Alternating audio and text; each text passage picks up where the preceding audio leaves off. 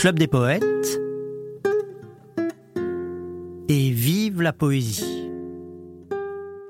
Pierangelo Souma, c'est l'époque aussi où il y a un théâtre de masques. Euh, quels étaient ces masques? On connaît bien évidemment Harlequin. Mhm.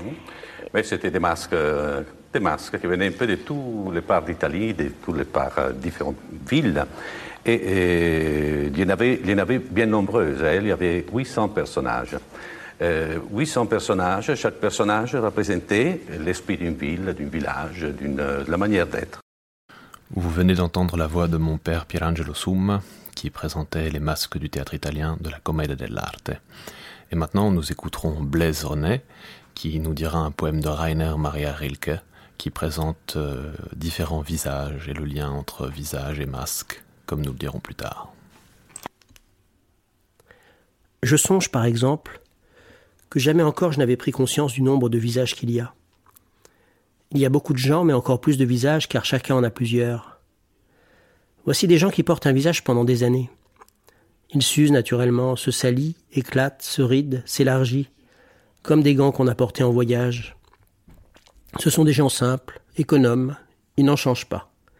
Ils ne le font même pas nettoyer. Il leur suffit, disent-ils. Et qui leur prouvera le contraire? Sans doute, puisqu'ils ont plusieurs visages, peut-on se demander ce qu'ils font des autres. Ils les conservent. Leurs enfants les porteront. Il arrive aussi que leurs chiens les mettent, pourquoi pas Un visage est un visage. D'autres gens changent de visage avec une rapidité inquiétante. Ils essaient l'un après l'autre et les usent. Il leur semble qu'ils doivent en avoir pour toujours. Mais ils ont à peine atteint la quarantaine que voici déjà le dernier. Cette découverte comporte bien entendu son tragique. Ils ne sont pas habitués à ménager des visages. Le dernier est usé après huit jours, troué par endroits mince comme du papier.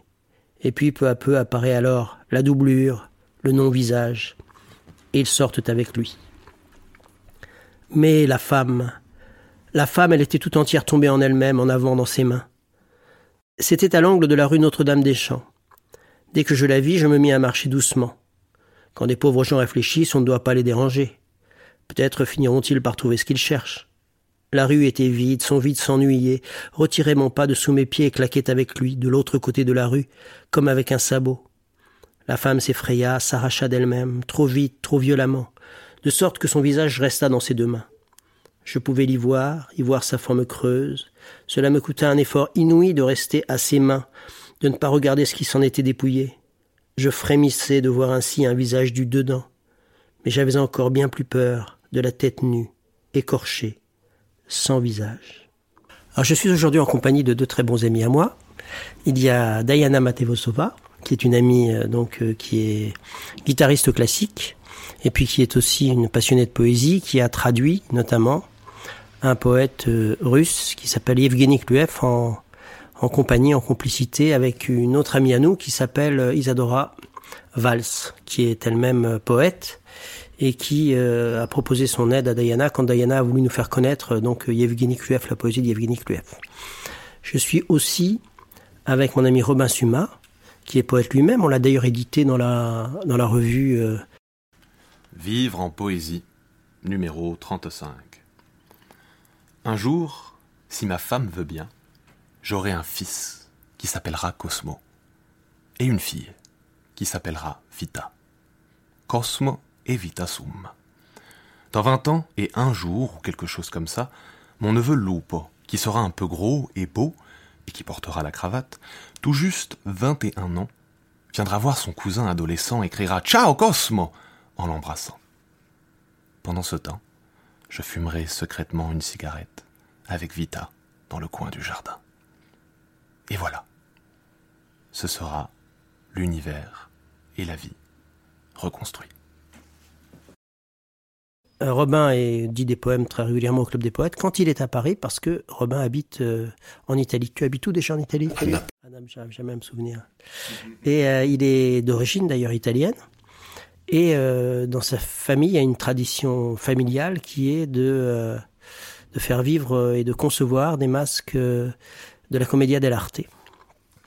Alors il m'a suggéré, et, ou c'est moi qui lui ai suggéré, je ne sais plus d'ailleurs, on s'est suggéré ensemble, euh, de faire une émission de podcast sur le thème du masque. Alors le thème du masque, c'est un thème qui est intéressant en poésie parce que, d'une certaine manière, le poète a cette particularité que euh, il a le sentiment qu'il peut être euh, tout et tout, en quelque sorte. Il y a un poète grec qui s'appelle Empédocle qui a dit à un moment donné, qui a dit, en parlant de lui-même, car je fus jeune fille, jeune homme, oiseau dans les airs et poisson au plus profond de la mer. Et cette capacité du poète, en quelque sorte, de revêtir toutes les personnalités du monde, eh bien, euh, on la découvre aussi chez un grand poète portugais qu'on dit souvent au Club des poètes et à qui on a consacré d'ailleurs euh, une émission de podcast. Il s'agit de Fernando Pessoa. J'ai fait de moi ce que je n'aurais su faire. Et ce que de moi je pouvais faire, je ne l'ai pas fait. Le domino que j'ai mis n'était pas le bon. On me connut vite pour qui je n'étais pas et je n'ai pas démenti et j'ai perdu la face. Quand j'ai voulu retirer le masque, je l'avais collé au visage. Quand j'ai arraché le masque et me suis vu dans le miroir, j'étais ivre. J'avais déjà vieilli. Je n'arrivais plus à remettre le masque que je n'avais pas ôté. Je jetai le masque et restai au vestiaire comme un chien toléré par la direction, parce qu'il est inoffensif. Et je vais écrire cette histoire pour prouver que je suis sublime. Et maintenant, je laisse la parole à mon ami Robin. Bah, merci beaucoup Blaise. C'est un très beau poème de, Rilke. Euh, qui me fait penser, je fais juste cette parenthèse rapide, justement à, un concept qu'avait développé mon père euh, à propos du masque, comme quoi effectivement le tragique un peu de notre existence, c'est qu'on est convaincu d'avoir soit un seul visage, soit et sur lequel on n'a pas d'incidence, qui se modifie sans qu'on puisse jamais vraiment euh, avoir un impact, soit plusieurs mais qu'on n'en a pas conscience en fait. Et que l'avantage du jeu du théâtre, justement, du jeu du masque au théâtre, c'est que on peut enlever le masque, en changer et jouer avec ça, jouer avec le regard du public, etc. etc. Mais il disait dans la vie, peut-être, que, ce que moi j'en ai compris en tout cas, c'est que si on prend conscience de nos multiples visages, on peut transformer notre vie tragique en un jeu. En un jeu. Et euh, il finissait un de ses, une de ses conférences une fois en disant Nous aspirons à un monde où on puisse changer de visage chaque jour. c'est pas mal. Et puis avec cette idée, bien sûr, que euh, d'ailleurs ça a donné, euh, ça a donné lieu, je crois, euh, au titre de ton livre, oui. que le masque est une source de liberté. Voilà. Parce qu'en réalité, quand on n'a pas à assumer son identité, son héritage, toute l'histoire de, de, son existence, eh bien, on peut être euh, complètement dans le présent, dans une liberté aussi de fantaisie euh, et de création. Ah oui, exactement. Bah oui, pour finir là-dessus, c'est vrai que le souvent il y a un peu cette confusion, euh, comme quoi le masque cache. Mais en fait, plus exactement, le masque effectivement cache, mais pour révéler. Et effectivement, grâce au masque, tu peux rentrer dans d'autres identités, tu peux découvrir des choses de toi-même que tu te masquais, que tu te cachais à toi-même, grâce au masque, justement, juste grâce à cet artifice, en fait.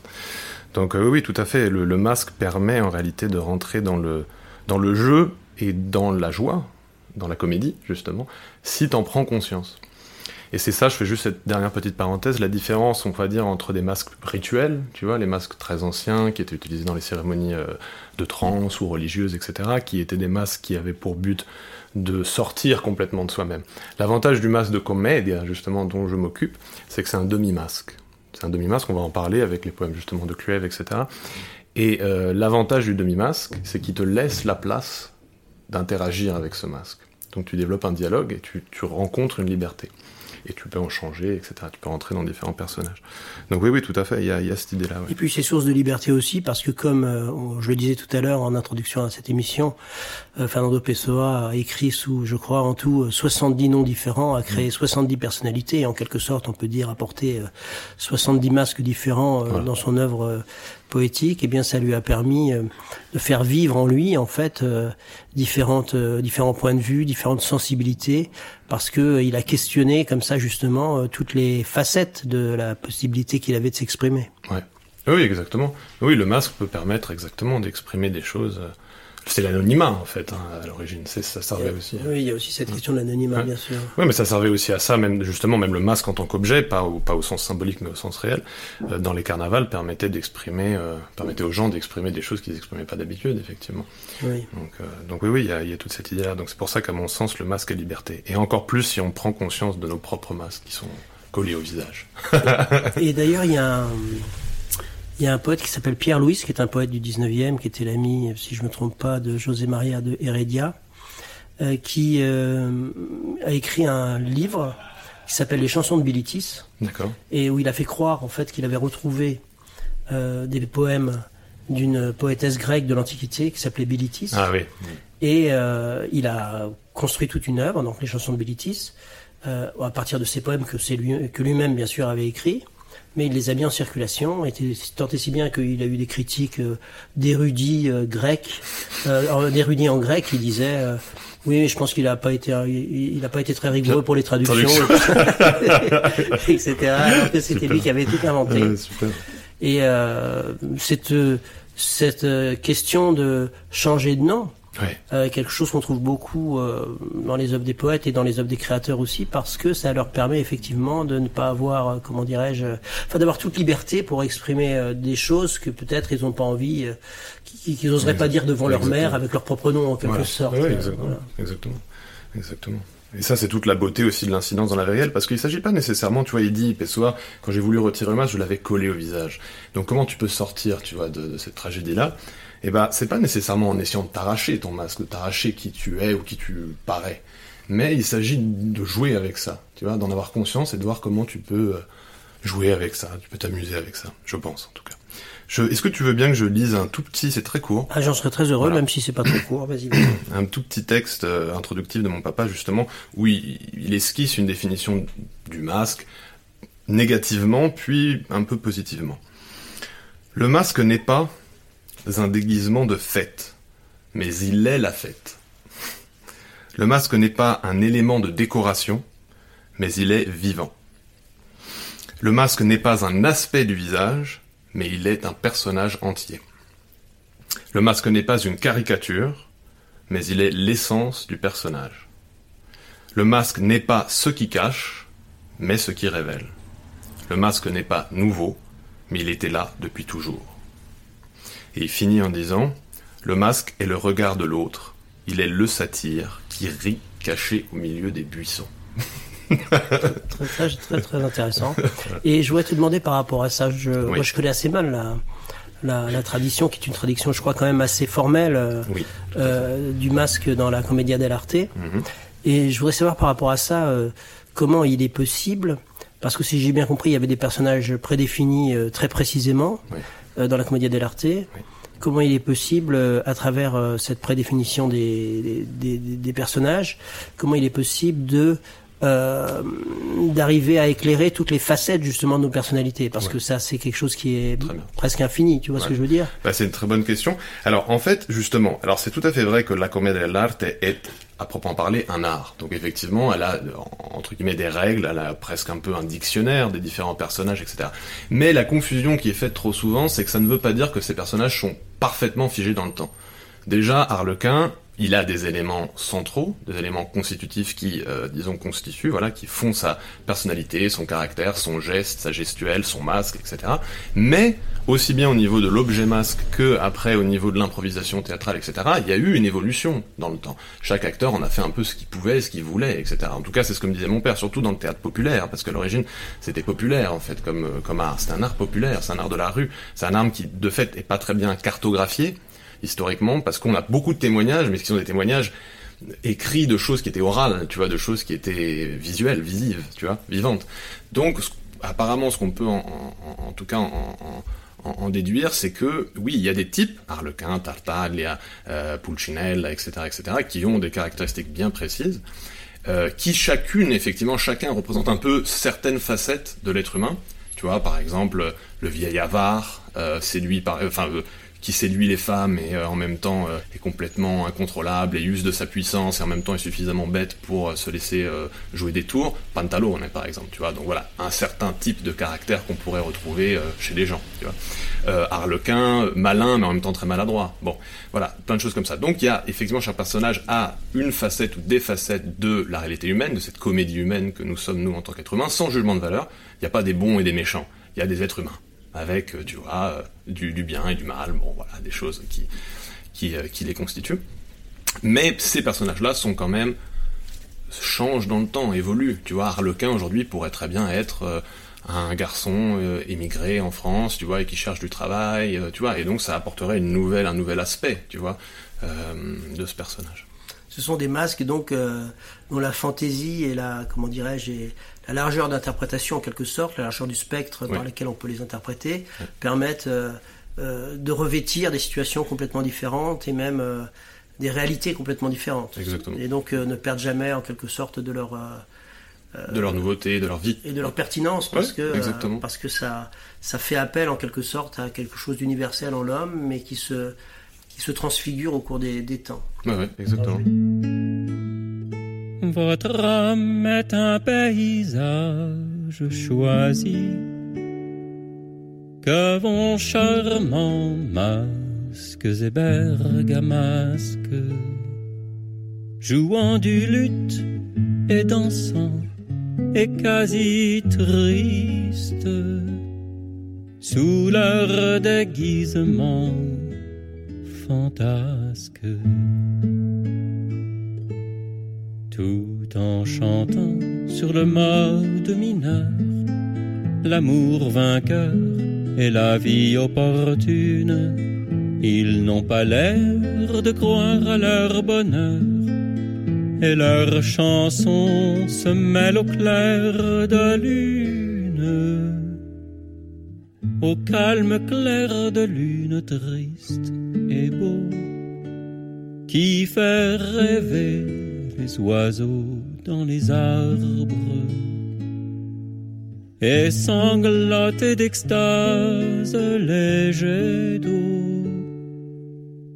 les grands jets d'eau parmi les marbres.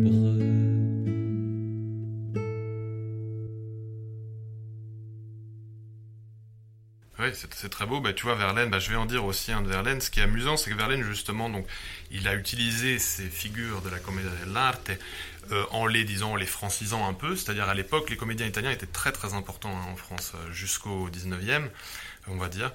Euh, ils avaient même attiré la jalousie de la comédie française en fait, parce qu'ils étaient très très aimés à Paris et, un peu partout en Europe. Et en fait, donc Verlaine, comme d'autres, aussi dans la peinture, pas que dans la poésie, mais dans la peinture, dans la littérature, ont beaucoup utilisé ces figures. Après, en les rendant, disons, un peu plus romantiques, tu vois, en les rendant un peu plus esthétiques, on va dire, un peu, un peu plus, un peu en quelque sorte, tu vois. Mais, ça n'empêche qu'effectivement, ça, fait de beaux tableaux. Et alors, il y a ce joli poème Colombine aussi de Verlaine. Ça te va que je dise ah, ça Très bien, bien sûr, bien sûr. Qui est, voilà, qui est mignon, qui montre aussi l'un des aspects que peuvent prendre justement ces, ces, personnages, chacun à leur manière. Donc là, c'est plus un peu comme une comptine, hein, mais Léandre le sot, Pierrot qui d'un saut de puce franchit le buisson, Cassandre sous son capuce. Harlequin aussi, cet aigre fin si fantasque, au costume fou, ses yeux luisants sous son masque. Do mi sol, mi fa, tout ce monde va, rit, chante et danse devant une belle enfant méchante, dont les yeux pervers, comme les yeux verts des chattes, gardent ses appâts et disent à bas les pattes. Eux, ils vont toujours, fatidique cours des astres. Oh, dis-moi vers quel morne ou, cruel désastre l'implacable enfant, preste et relevant ses jupes, la rose au chapeau, conduit son troupeau de dupes. Alors c'est une chanson, euh, enfin ça a été fait d'ailleurs en chanson après par, euh, Brassens. Euh, c'est vrai que c'est peut-être pas le poème le plus, le plus, le plus représentatif de ce que veut dire le masque. Mais justement, ce qui est intéressant, c'est que par exemple là, le personnage de Colombine, qui est un des personnages, on va dire, féminins de la comédie dell'arte, est montré sous un aspect, voilà, ce côté charmeur, ce côté, etc., qui est un aspect possible de ce masque, qui est un aspect possible d'une femme ou d'un homme aussi, et donc euh, je trouve ça intéressant justement la façon dont la comédie dell'arte ne cherche pas à faire des caricatures, elle cherche pas à faire à dire euh, les femmes sont comme ça, les hommes sont comme ça, c'est pas ça, simplement ça montre des possibilités, des réalités du vivant et ça en fait un jeu, ça en fait un espace de, de, jeu, de, de rire, de, de joie. Il n'y a pas de jugement de valeur dans cette description-là. Alors, je pense qu'il faudrait quand même qu'on accueille un peu notre amie Diana, parce qu'elle est en train de s'endormir sur le coin de sa chaise. c'est très intéressant, et, euh, et, donc, euh, alors comment est-ce que tu t'es fait embarquer dans cette édition sur le masque? C'est une très bonne question. C'était pas prévu du tout au départ. Eh bien, tout simplement parce que ça fait un petit moment qu'on se disait avec Robin qu'il faut qu'on fasse quelque chose autour des masques, parce qu'avec Isadora, justement, quand elle a dit au début de, l'émission, qu'on a fait des traductions du poète euh, russe qui habite à Danemark depuis une vingtaine d'années, Eugen Kluev.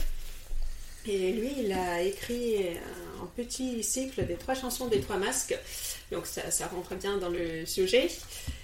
Et donc, il a écrit trois poèmes, Colombine, Arlequin et Tartaglia. Et voilà, on a fait les traductions et on s'est dit que peut-être ça peut, ça peut être intéressant aussi à notre regard sur, euh, sur les mêmes personnages. Oui, tout à fait. Et d'ailleurs, j'ai jamais réfléchi avant sur le sujet des masques dans la poésie. Et là, depuis hier qu'on en discute, je me rends compte qu'il y a quand même une grande fascination de, des masques dans la poésie russe du XXe siècle, le début du XXe. Je n'ai pas eu du tout le temps de, de, trouver les traductions françaises, mais il y a Gobilev, il y a Bloch, il y a toute la la génération des poètes du surréalisme euh, de la poésie russe du début du XXe siècle qui ont beaucoup utilisé les masques dans leurs euh, poèmes. Je ne sais pas à quoi c'est lié exactement, peut-être à toutes les perturbations du, début du siècle en Russie et la Révolution, et tout ça a amené quelque chose de... Oui, parce que c'est comme le disait tout à l'heure Robin, c'est une manière de, garder sa liberté, en fait, d'utiliser des masques. Mm. Ça. Et puis chez Cluef, on trouve aussi une espèce de, comment dire, de, à la fois de profondeur et de fantaisie continuelle dans son œuvre, une espèce de, légèreté euh, qui euh, en même temps est mariée avec un regard euh, assez, d'une assez grande acuité sur la, sur la vie et le monde, mais toujours avec cette tendresse un peu légère qui fait qu'il pèse pas, il, n'appuie mm. pas, et qui finalement peut faire un peu penser à l'univers de la comédia dell'arte. Tu vas nous lire un poème là, c'est ça? Euh, oui, je peux lire euh, bah, la Colombine. Voilà. Un russe et un français. Voilà, vas-y. Жизнь летучая, жизнь каруселья, жернова, карнавал, кутерьма. И в зените чужого веселья полумаски моей полутьма. Полуарочка, полуворота. Вам их, видимо, не миновать. Но простите, петля поворота, и опять я лечу мимо вас. Ах, веселье продлится недолго, Ах, какой-нибудь год или век. Но покуда звучит фарандола и покуда не кончится бег, Вам ловить мои пестрые платья за мгновение цветных рукавов И узнать вам, разжавшие объятия, что под платьями нет никого. Вы, мой рыцарь, летели за тенью, то есть в прошлое, то есть назад, и прогнали свое сновидение слишком грозным бряцанием лад. Я не все что вы прежде любили и оставили, это ли не я? так ловите своей коломбины, полумаску и ворох тряпья. La vie volante, la vie carroussélienne, les meules, carnaval, charivari, et au zénith de la joie d'autrui, demande demi-masque la demi-obscurité, demi-arc, demi-porte. Sans doute vous ne pourrez les éviter. Mais pardon, le lacet au tournant, et je passe à nouveau devant vous. Ah, la joie ne durera pas longtemps, à juste un an ou un siècle. Mais tant que la farandole ne se taira pas, et que la course ne finira pas, vous, vous attraperez mes robes bariolées par les instants des manches colorées, et vous découvrirez, ouvrant vos étreintes, qu'il n'y a personne sous les robes. Vous, mon chevalier, avez volé derrière une ombre, c'est-à-dire dans le passé, c'est-à-dire en arrière, et vous avez chassé votre songe par, le, par le cliquetis menaçant de l'armure. Moi, ne suis-je pas tout ce que vous avez aimé jadis et que vous avez quitté? N'est-ce pas moi? Alors attrapez votre colombine, le demi-masque et le tas des haillons. Merci beaucoup. Voilà, et si Robin veut bien Ouais. continuer. Bah, si tu veux, mais je voulais, je voulais dire euh, Ouais. deux mots aussi justement sur ce personnage par exemple de Oui. Colombine et sur ces scènes qui sont représentées.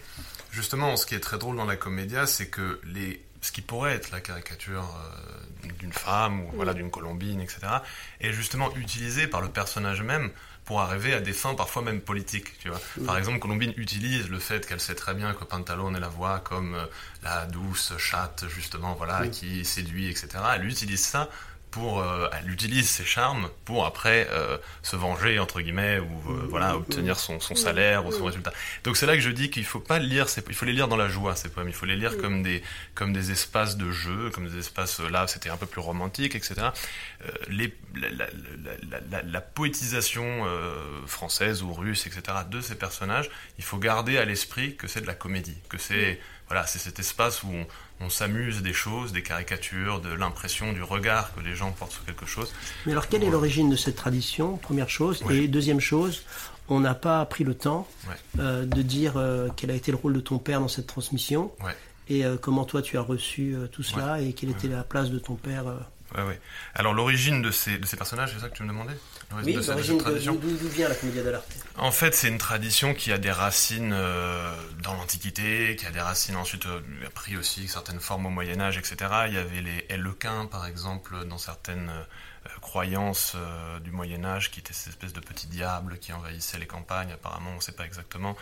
Euh, dans l'Antiquité, il y avait des personnages de certaines comédies romaines qui rappellent, par exemple, Polichinelle, euh, Macus, il s'appelait, qui a un peu les mêmes caractéristiques. C'était Macus, Papus, de Sénus, bon bref, il y avait une série de personnages. Donc c'est des origines antiques. Par contre, effectivement, euh, formellement, la comédie dell'arte apparaît au XVIe siècle, donc euh, au moment de la Renaissance, justement au moment où aussi l'humain remet en question, se remet en question, remet en question son rapport au Dieu, remet en question son rapport à, la liberté, à l'individu. Et donc apparaît le demi-masque à ce moment-là dans les carnavals, probablement, dans les fêtes de carnaval, dans les fêtes justement un peu de, transgression, euh, de, subversion, dans les espaces de subversion et de transgression.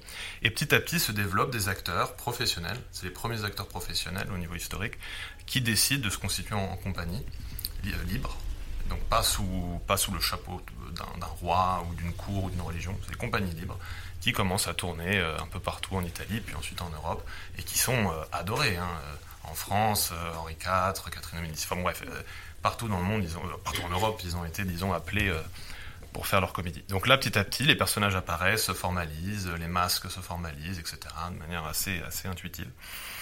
Et voilà. Donc moi, comment j'en suis arrivé là? Simplement un peu par euh, le hasard des choses et par le fait que j'ai grandi dans ce milieu. Parce que voilà, tu vois. Bah oui, mais... Et donc... euh, Bien sûr.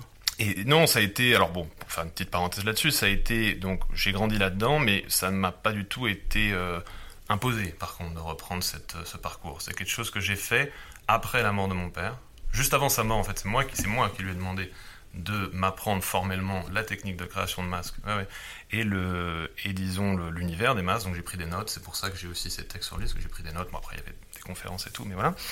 Et, euh, et j'ai décidé après sa mort, quelques années après sa mort, un peu pour me reconnecter à lui, un peu pour me reconnecter à l'Italie, un peu parce que ça me fascinait comme univers, de reprendre. Donc j'ai ouvert une boutique à Naples, et maintenant je, je sillonne le monde, tel un poète. non mais voilà, j'ai repris un peu cette chose-là, et j'en fais beaucoup de choses, j'en fais des textes, j'en fais euh, euh, des conférences, des ateliers, et des masques. voilà. D'accord, donc tu as repris le flambeau hein, en quelque sorte, euh, que ton père avait pris lui-même aussi, et, Voilà, et dans lequel euh, il t'avait plus ou moins baigné de façon un peu informelle, c'est-à-dire que tu n'as pas été de façon formelle son apprenti euh, obligé, obligé euh, à un moment donné, un peu comme moi avec mon père pour la poésie en fait, et comme mon fils avec moi. C'est-à-dire euh, quand on vit dans ce genre d'environnement qui sont euh, très intéressants, très riches, qui donnent l'impression qu'on peut y développer sa personnalité, bien sûr. on peut avoir le désir par la suite de, poursuivre le chemin.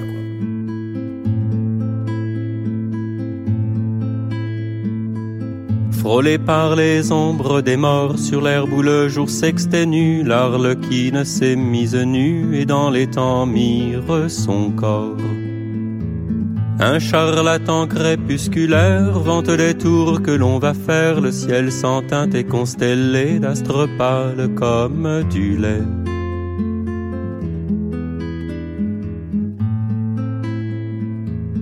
Sur les tréteaux, l'arlequin blême salue d'abord les spectateurs, des sorciers venus de Bohème, quelques fées et des enchanteurs. Ayant décroché une étoile, il la manie à bras tendus, tandis que des pieds impendus sonnent en mesure des cymbales.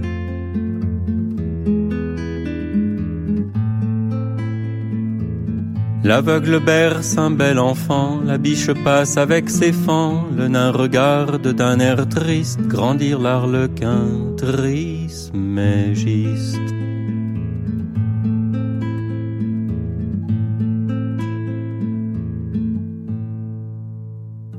C'était Et vive la poésie, l'émission hebdomadaire du Club des poètes, et pour terminer, quelques mots du fondateur Jean-Pierre Renet.